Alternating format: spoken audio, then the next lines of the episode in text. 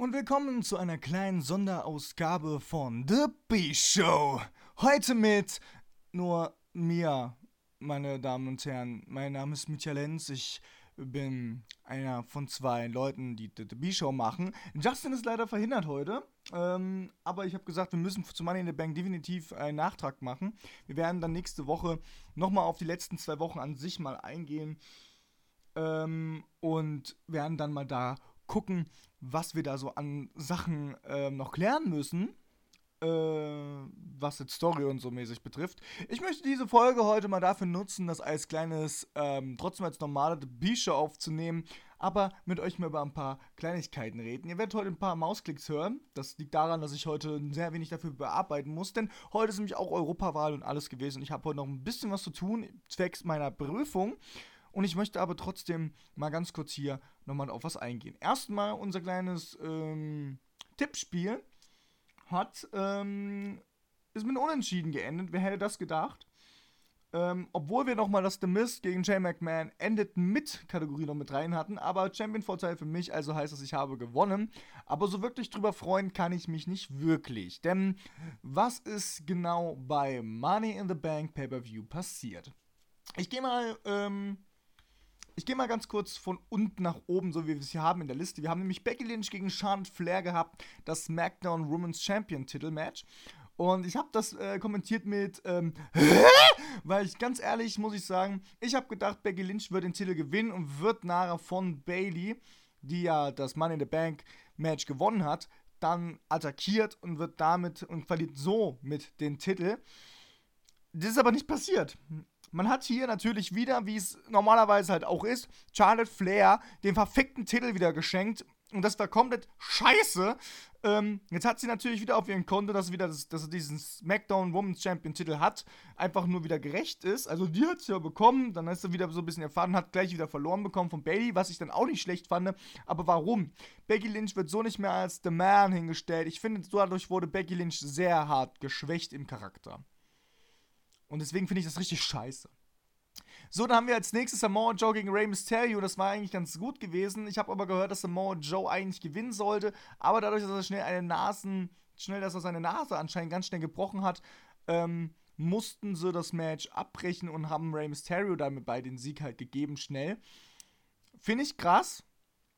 Ähm, aber warum denn nicht? Dadurch ist Rey Mysterio ja Grand Slam Gewinner geworden. Und jetzt kommt meine große Okay, what? Äh, Sache. Und zwar The Miz gegen Jay McMahon, das Match im Hell, im, im, Cage Stage, Cage, Steel Cage Match. Ähm, sagen wir es mal so, wir haben ja beide getippt, dass The Miz gewinnt und dass dadurch die Rivalität endet. Man sagt ja meistens immer, der Face gewinnt statt der Heel. Und langsam sollte es mal aufhören, dass hier Shane McMahon die ganze Zeit sagt, er ist der Beste in der Welt. Die ganze Zeit über, über das Match hat The Miz auf jeden Fall dominiert. Also man hat gezeigt, Jay McMahon ist nicht der Beste der Welt. Das hat er uns damit gezeigt. Aber er ist es ja trotzdem wiederum, weil er sich dann wieder gerettet hat, dadurch, dass er aus dem Cage-Match rausgeworfen, äh, rausgeschmissen worden ist. Ich muss sagen, das Match war an sich am Anfang sehr, sehr cool, hat aber dann stark nachgelassen, dadurch, dass dann einfach McMahon einfach nur noch aus dem Ring aussteigen wollte und hat sich dann durch ein, indem er sein T-Shirt ausgezogen hat, hat er dann quasi gewonnen.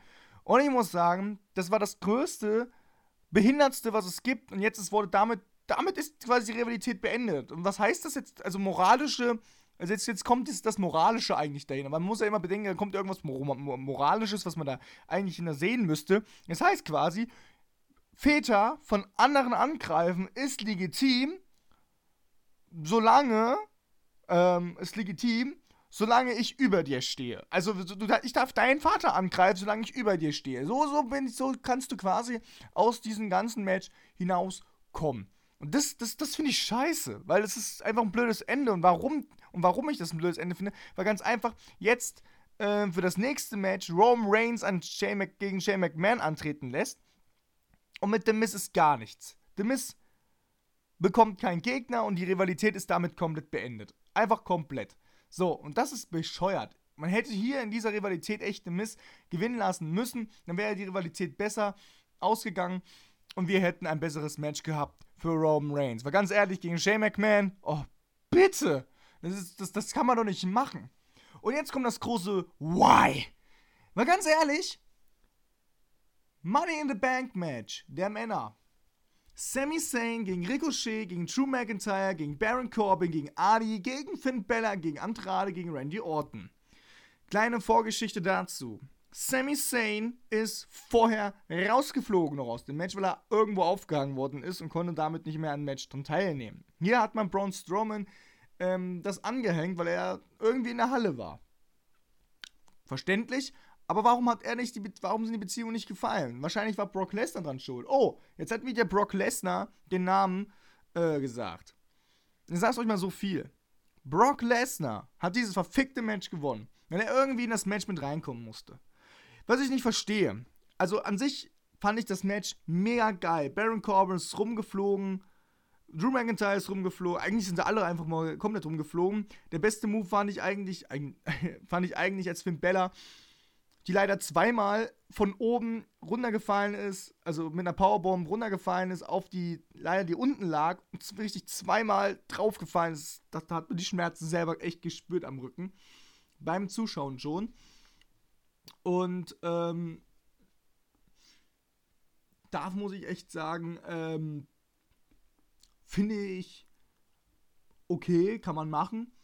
Ähm, aber was ich nicht verstanden habe, war eigentlich das Adi. Adi war oben auf, dem, auf der Leiter und hätte das Ding jederzeit abnehmen können. Schon abnehmen können, sogar wo ähm, Brock Lesnar reingelaufen ist. Brock Lesnar kommt reingelaufen, Ali hätte das Ding die ganze Zeit einfach da abhängen können. Das war eine scheiß Ausgangssituation, wie das eigentlich entstanden ist. Ali hört auf einmal aus, weil er Brock Lesnar sieht, er hätte das Ding einfach abnehmen müssen und dann hätte er kein Problem gehabt. Vielleicht verkloppen lassen von Brock Lesnar noch, aber er wäre Money in the Bank Träger. Also es war eine scheiß Ausgangssituation, wo es angefangen hat.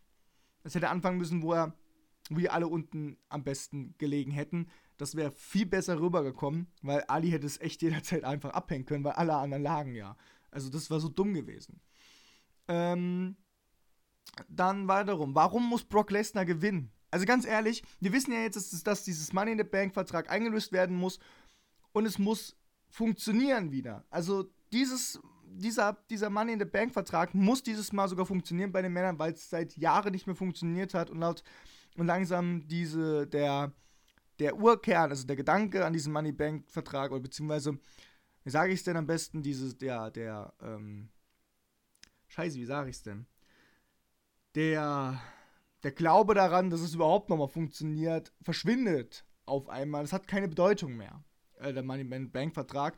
Und ich finde, der hat so genauso keinen Wertgrad mehr, seit ihm Brock Lesnar gewonnen hat. Weil ganz ehrlich, man hätte es Drew McIntyre geben können. Von mir aus hätte man es auch gerne Baron Corbin geben können in dem Fall. Das ist mir scheißegal. Jeder von denen hat es jetzt echt verdient gehabt, anstatt Brock Lesnar. Weil, ehrlich gesagt, wir wissen jetzt, dass, es, dass der Money in den Bank-Vertrag definitiv funktionieren muss. So, gegen wen wird es einsetzen? Gegen Kofi Kingston oder gegen Seth Rollins? Ich würde mir gut vorstellen, dass, sie, dass das wahrscheinlich zur Fox-Übertragung bei SmackDown Live einsetzen wird, um gute Einschaltquoten zu bringen und wird dadurch dann halt Titel-Champion. Ähm, hier kommt meine Theorie. Kofi Kingston wird jetzt den Titel jetzt so lange noch behalten. Brock Lesnar bitte äh, wird den Titel einlösen bei einer SmackDown Live-Folge. Wenn sie bei Fox gewechselt sind, wird er sie direkt einlösen und wird dann damit auf Anhieb dann WWE Champion. Warum nicht? Kann er ja werden. Universal Champion war er viel zu lange. So, und was passiert dann? Er wird es wahrscheinlich wieder bis WrestleMania verteidigen und wird aber auch bis WrestleMania nicht mehr auftauchen. Ähm, und dadurch sinken dann leider aber die Quoten bei SmackDown Live gleich, wenn sie bei Fox anfangen. Das kann ich schon mal vorhersagen, weil keiner möchte Brock Lesnar als Champion sehen. In dem Fall musste, müsste die WWE also quasi den Money in the Bank Vertrag, wenn sie gute Einschaltquoten haben wollen, Money in the Bank Vertrag einlösen lassen beim Fox-Wechsel am besten aber es nicht funktionieren lassen von Brock Lesnar aus, aber es muss ein anderer WWE-Champion vorher da sein. So, versucht euch mal überlegen, welcher kann jetzt WWE-Champion werden, das funktioniert gerade nicht. Brock Lesnar selber müsste dadurch den Money in the Bank Vertrag dürfte nicht klappen und wenn er das wenn das nicht klappt natürlich gerade, was dann doof wäre, dann macht es auch keinen Sinn so ein Money in the Bank Match auszuführen, wenn es schon wieder nicht funktioniert. Das macht das hat keine Bedeutung mehr wirklich. Ähm und deswegen muss es funktionieren, aber dadurch sinken gleich wieder die Einschaltquoten bei SmackDown Live. Das ist jetzt meine Theorie dazu, wie das funktionieren kann bei Brock Lesners jetzt Money in the Bank Vertrag. Warum ausgerechnet er schon wieder das gewinnen muss, ich verstehe es nicht. Wie viele Schwänze er von, von Mr. McMahon da lutschen musste oder so. Wie viel Geld er da übergeben hat. Was er für ein verfickter Vertrag hat er bei WWE, keine Ahnung. Ich weiß, meine Wortwahl jetzt nicht wirklich das Beste war. Aber ich verstehe so an sich gerade überhaupt nicht, warum? Das macht keinen Sinn, ey. Überhaupt nicht. Naja. Ja, dann gab es noch das Match Daniel Bryan und Rowan gegen die Usos. Ja, Usos haben gewonnen. Warum auch immer. Die Usos sind bei Raw, Daniel Bryan sind eigentlich bei SmackDown Live. Das Match war eigentlich komplett eh für die Cuts gewesen.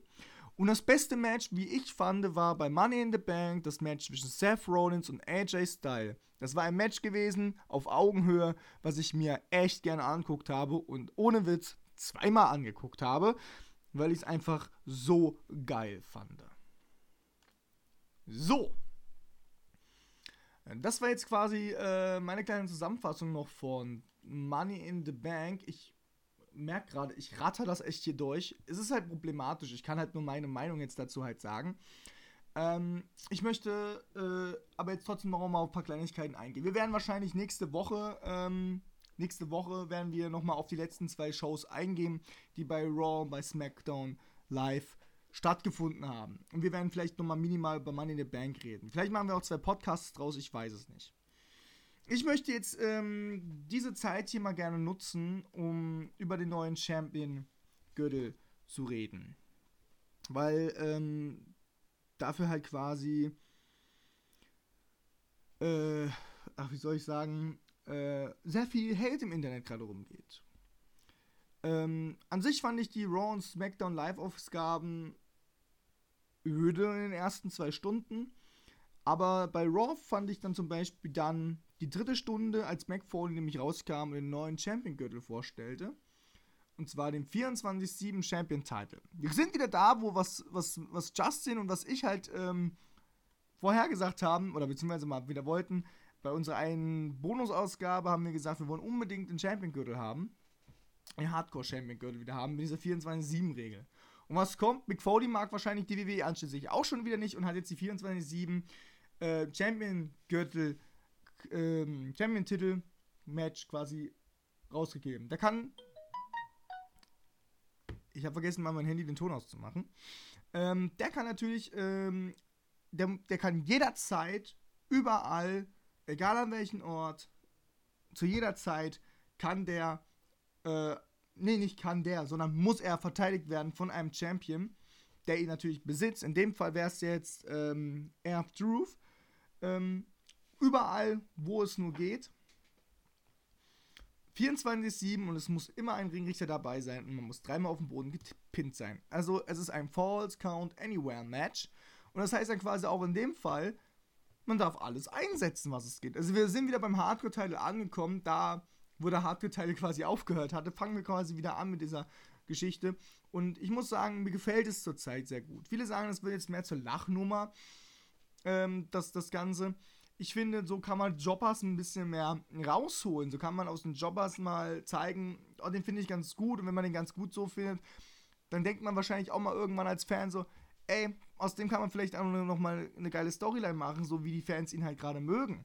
Ich muss gerade sagen, ich habe dadurch Air Truth noch ein bisschen mehr lieben gelernt. Ähm, Carmella auch zurzeit. Und True. True Maverick? Drake, äh, Drake Maverick habe ich dadurch auch ein bisschen mehr lieb gewonnen. Und es fehlte so ein bisschen die Comedy-Sache so bei Raw und bei SmackDown.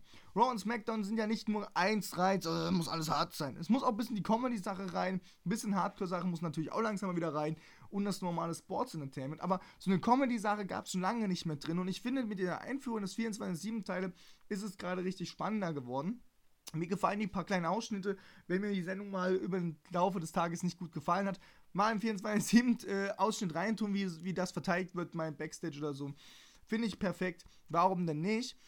Und ähm, ich finde die Einführung vom 24-7-Titel so mega gut, dass es eigentlich wirklich was bringt. Also bei Raw hat es schon Spaß gemacht, den zu verteidigen, äh, schon die, schon die drei Wechsel zu, also die drei Titelträger zu sehen. Das war ja gleich auf Anhieb. Titus O'Neill hat ja zuerst den Titel gewonnen, dann hat Robert Root kam raus, pinnt ihn gleich mit dem Ringrichter und ist gleich abgehauen.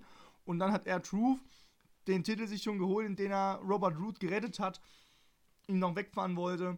dann den Titel geholt und dann selber weggefahren ist. Fand ich mega geil. Und McFoley hat dann auch gemeint, dass ähm, man aufpassen sollte beim Duschen, beim Toilette gehen, beim Urlaub machen und so weiter, weil er kann jederzeit und überall eingesetzt werden. Ähm, von daher finde ich es mega cool. Bei SmackDown Live hat's dann, ist es so weiter ausgetragen, dass man sehr lange hinter Air Truth hinterhergelaufen ist. Ähm, und Air Truth hat echt alles probiert, dass er gerettet wird. Er hat es natürlich geschafft, er hat den Titel immer noch. Das ist mega gut, aber, und jetzt kommt das große Aber, was ich ganz toll finde. Ähm, also es kommt nichts Negatives, glaube ich, bei mir rüber. Drake Maverick zum Beispiel hat richtig schön hinbekommen.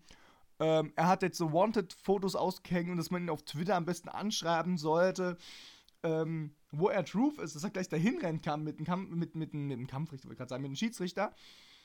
Ähm, und das finde ich eigentlich gar nicht schlecht, weil wenn man sich mal den Account von Drake Maverick anschaut auf Twitter, die Leute machen das halt wirklich, wenn sie ihn halt irgendwo sehen. Ich finde das mega geil und dadurch zeigt man auch so ein bisschen wieder, dass die Jobbers doch mal wieder irgendwo im Hinterkopf was haben und dass man wenigstens einen Titel hat für die Jobber, die den ganzen Tag eh nichts zu tun haben, als hinten zu sitzen und drauf zu warten, dass mal jemand von den hinten kommt und sagt, ähm, ihr müsst euch jetzt mal ähm, hier raus zum Ring, ihr müsst euch mal auf den Boden legen ähm, dass die halt so eine Scheiße halt noch mitmachen können, wenn sie mal keinen Einsatz gerade finden bei den jeweiligen Shows. Warum denn nicht? Warum denn nicht? Und das Beste ähm, ist halt, es ist ja nicht nur Raw, es ist nicht nur SmackDown Live, sondern NXT, NXT UK 2005 Live und Hall of Famer können alle mitmachen. Also alle, die generell bei der WWE anwesend sind und, und Wrestler in dem Fall, glaube ich, sind. Oder weiß nicht, ob dann auch ein Ringrichter es mitmachen darf. Ich glaube eher nicht. Oder ein Kommentator, keine Ahnung. Aber ich glaube eher Superstars. Jeder aus jeder Sendung kann mitmachen, also auch NXT-Stars kann sein. Das heißt, diese Titel werden wir wahrscheinlich bei NXT, bei NXT UK, bei 205 Live sehen. Wir werden ihn wahrscheinlich bei Pay-Per-Views sehr oft sehen. Und ähm, das ist eigentlich auch wieder richtig, richtig geil. Und jetzt habe ich bei vielen Leuten in den Kommentaren gelesen, ähm, dass er eine Lachnummer ist. Ich finde, das ist nicht wirklich eine Lachnummer. Also es ist schon witzig. Aber ich finde es mal ein bisschen wieder ein bisschen aufpeppiger die Sendung gemacht. Das war eine gute Idee gewesen, dass man das hier, dass man das mit reintut in die WWE-Ausgaben. Ähm, weil die anderen sind zurzeit echt scheiße. Sag nur mal den Namen Brock Lesnar. Oder generell äh, öde vom Stil her. Ähm, genau, ähm, ich, was ich noch sagen wollte, war, ähm, die haben auch, äh, viele haben auch drunter geschrieben, dass die Social Medias ähm, bei den bei den 24-7-Titel noch nicht so wirklich on Tour sind. Natürlich, der Titel hat jetzt angefangen, wir müssen uns jetzt die nächsten Wochen mal anschauen, aber ich finde es schon cool, dass Drake Maverick es schon anfängt, ähm, da schon irgendetwas zu posten. Ich habe auch schon bei Heath Slater gesehen, er hatte leider keinen Ringrichter bei sich in der Nähe, aber wo er mit ihm zusammen in einen Flieger eingestiegen ist, hat er das gepostet und gesagt so, man. Ähm, der hat ihn gesehen und hat dann vor ein Foto gepostet auf Instagram und äh, das hat leider keinen Ringrichter dabei gehabt. Der hätte sich den Titel wahrscheinlich schnappen können, aber Ringrichter war leider nicht in der Nähe. Ähm, hat er aber auf dem Foto da was gepostet und das wird echt schön gemacht. Also zurzeit geht es echt auf Tour. Und ich denke, kann mir gut vorstellen, dass es vielleicht irgendwann auch so weit kommt, dass wir auch wirklich auf allen WWE Networks Accounts, auch von den Superstars auf den Accounts, davon irgendwelche Ausschnitte sehen, wie sie ihn holen, dass da jemand das mal ab mit dem Handy abfilmt. Aber da müssen wir mal davon ausgehen, dass das WWE auch so macht. Ähm, ich würde sagen, es ist besser, wenn dann halt auch ab und zu mal so ein paar Handyaufnahmen einfach mal in die Show reinkommen, dass wir das auch auf Social Media einfach mal miterfolgen. Wie zum Beispiel, wenn ich Heath Slater jetzt zum Beispiel beobachte oder Air True habe ich ja auch dort abponiert, abfollowert oder wie man das heutzutage nennt, ähm, dass man da einfach ein Handy einfach Aufnahme macht, wie er halt den Titel geschnappt hat und fertig. Das würde ich halt echt feiern, dass es halt einfach überall geht. Und warum denn nicht die sozialen Netzwerke dafür nutzen? Dafür macht man halt auch wieder ein bisschen mehr Werbung für die WWE und da kann auch AEW einstecken. So, das war jetzt so mein Ding jetzt nochmal dazu. Wir hatten gestern war noch AEW, ich habe es leider noch nicht geguckt gehabt, aber anscheinend war es eine richtige schöne Sendung gewesen. Ähm, ich will noch ganz kurz ein paar, ein, eine kleine News noch reintun, weil ich ein Dean Ambrose-Fan bin. John Moxley, ja, Dean Ambrose-Fan, John Moxley, das macht voll Sinn. Also John Moxley, aka früher Dean Ambrose, ähm, hat einen Vertrag jetzt unterschrieben, ein mehrjähriges Vertrag für AEW. Ähm, heißt also, wir werden wahrscheinlich bald hier auch AEW News bringen. Mal schauen, mal schauen, mal schauen. Ähm, ja, und das war's. Wenn ihr natürlich selber irgendwelche Ideen noch habt, die wir nächste Woche äh, mit in die Sendung reintragen können, dann schreibt es uns einfach mal unten drunter. Das ist jetzt mal eine sehr kurze Folge. Wie gesagt, ich habe sehr wenig Zeit. Ich wollte mal meine kleinen Gedanken einfach mal rausschöpfen, mal kurz erklären, wie ich die Sache gerade finde in der WWE und alles. Und ähm, würde mich freuen, wenn ihr nächste Woche einschalten würdet. Und natürlich schreibt mal einfach mal uns in den Kommentaren oder an millennium.tv.web.de mit dem Betreff The B-Show oder mit dem Hashtag The B-Show auf Twitter, Facebook, Instagram, überall, wo es gibt. Ähm, sagt doch einfach mal dort, wie ihr es, äh, was, was ihr gerne in der nächsten Sendung mit beredet haben wollt. Oder vielleicht kommt doch einfach mal selber mit in die Folge rein und redet mal darüber, wie ihr zurzeit die WWE findet, weil das würde mich auch mal interessieren. So, ansonsten wünsche ich euch noch einen wunderschönen Tag und wir sehen uns beim nächsten Mal wieder, wenn es heißt B-Show.